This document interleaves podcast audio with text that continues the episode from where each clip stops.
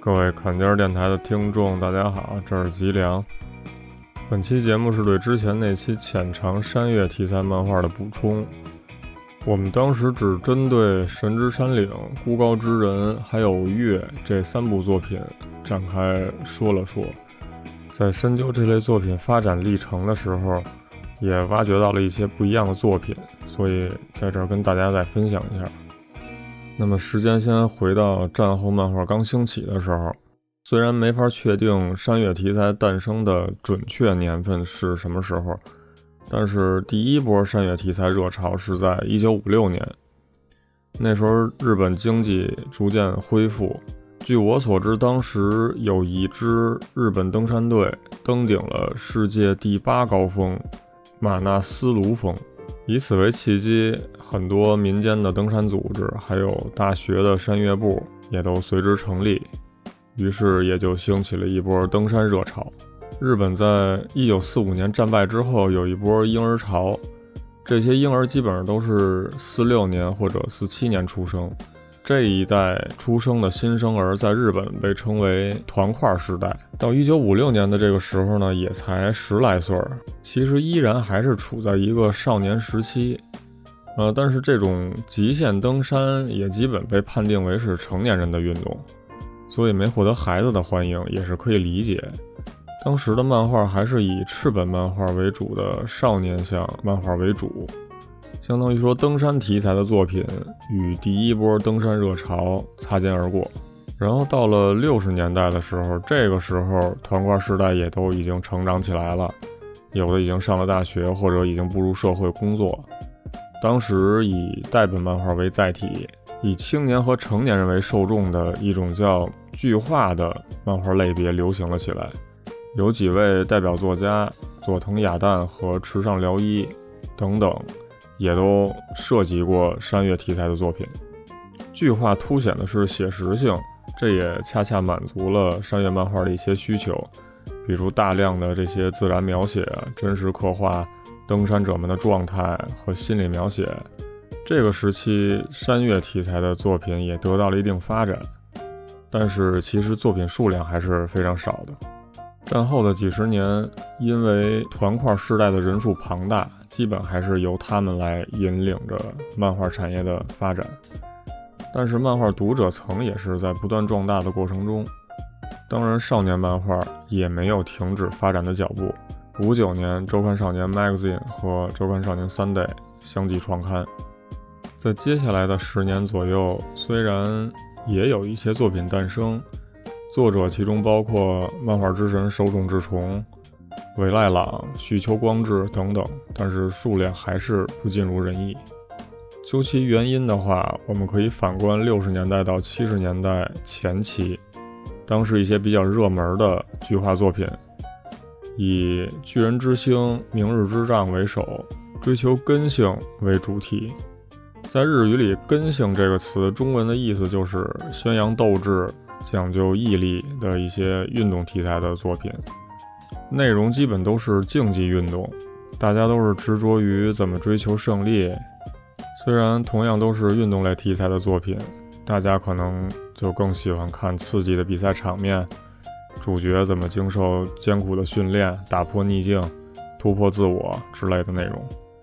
但是在山岳漫画里边，爬山这项运动竞技的成分相对更弱一些，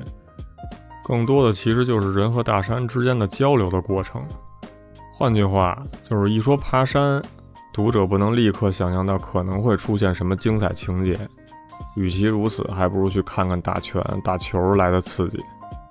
不过刚才说到这个根性题材，或者说从运动中追求根性的作品，也是一个非常大的领域。接下来有机会的话，再结合具体作品跟大家再聊一聊。反正不管怎么说，山岳题材还是不断有作品出现的。包括之后的少女漫画，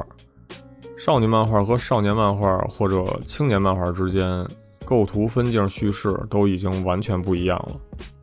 六十年代初的时候，少女漫画开始发展，七十年代迎来了黄金时代。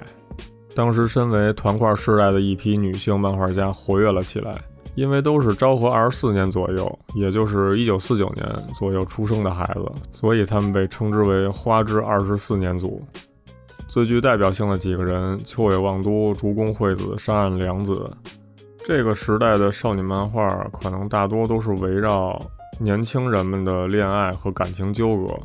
山岳题材的少女漫画则抛弃了大家习以为常的校园的背景，其中大山给了角色们相遇的机会，同时也合理的制造了山中遇险的情景，这样也就赋予了故事不一样的未知性。只不过据说早期的山岳少女漫画中对大山的一些登山细节的描写不是那么精细。接下来到了八十年代，日本经济高速发展。同时，包括漫画、动画在内的各种行业也都日趋成熟，比如像漫画原作作品的动画化、动漫作品角色的周边、玩具等商品的联动。同时，漫画也大量输出海外，不管是早期的故事漫画、剧画，还是后来的少年漫画、少女漫画，各种题材、不同受众，可以说八十年代对于整个漫画行业来说是一个真正成熟的标志。人们对于漫画的认知和需求也非往日可比。虽然不能和那些如日中天的王道漫画匹敌，但是山岳漫画还是以自己独有的节奏为他们特定的读者服务着。作品的质量也可以看出来有非常明显的提升。有几部这个时期的作品，比如1981年村上纪香的《越人列传》。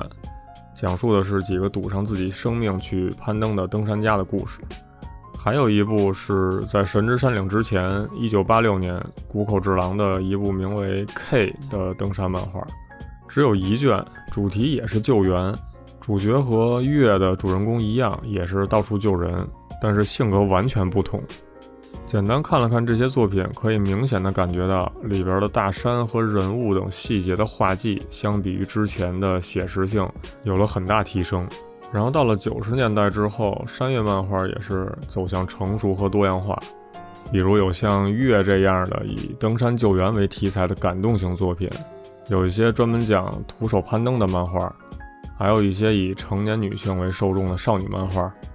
还有一些以真实登山家为原型的纪实型漫画，还有教人如何使用器械和登山技巧的知识书型漫画等等。这些作品让我们看到了不一样的故事和讲述方式，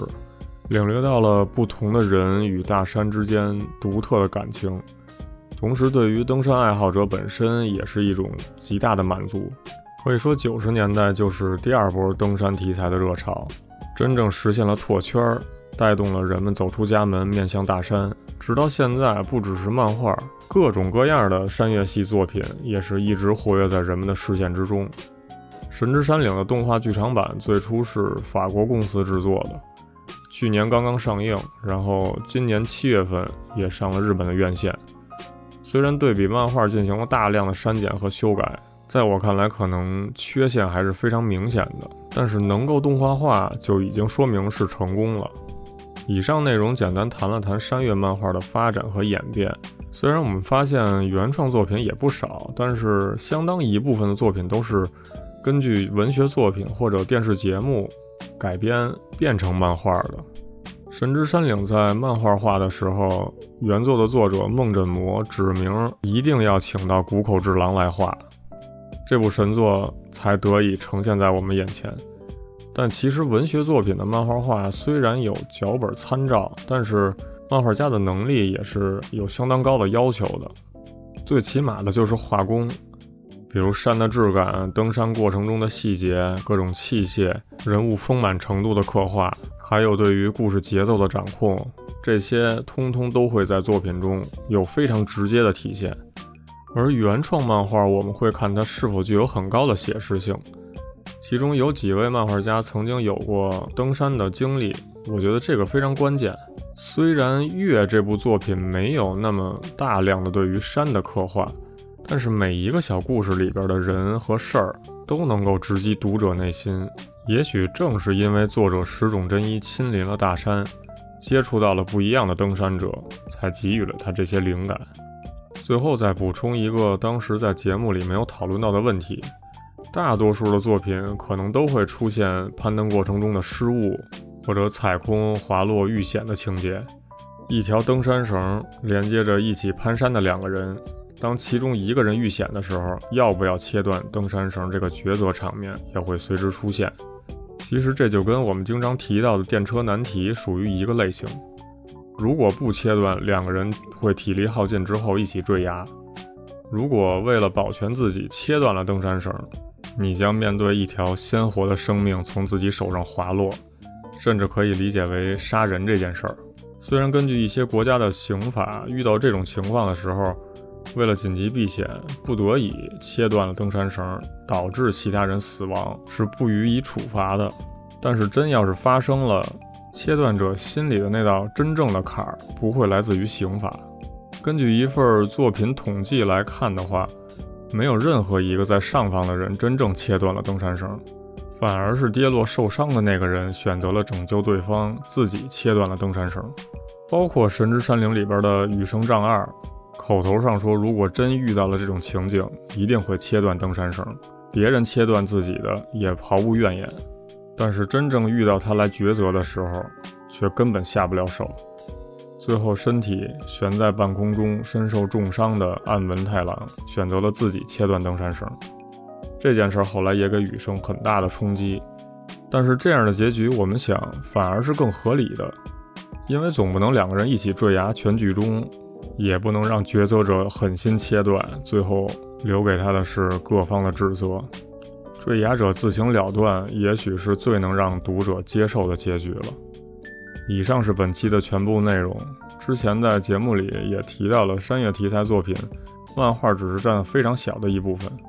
主要还是小说还有电影。小说和电影也分别有各自的变迁历史，时间有限就不展开说了。本期节目参考了一本叫《山岳漫画小说电影的系谱》的书。作者是一个名叫 Gamo 的人，他是一个山岳迷，而且自己还创办了一个网站，专门分享山岳题材的作品，而且现在还一直在更新。我会把链接也放在简介里边。那么感谢大家收听。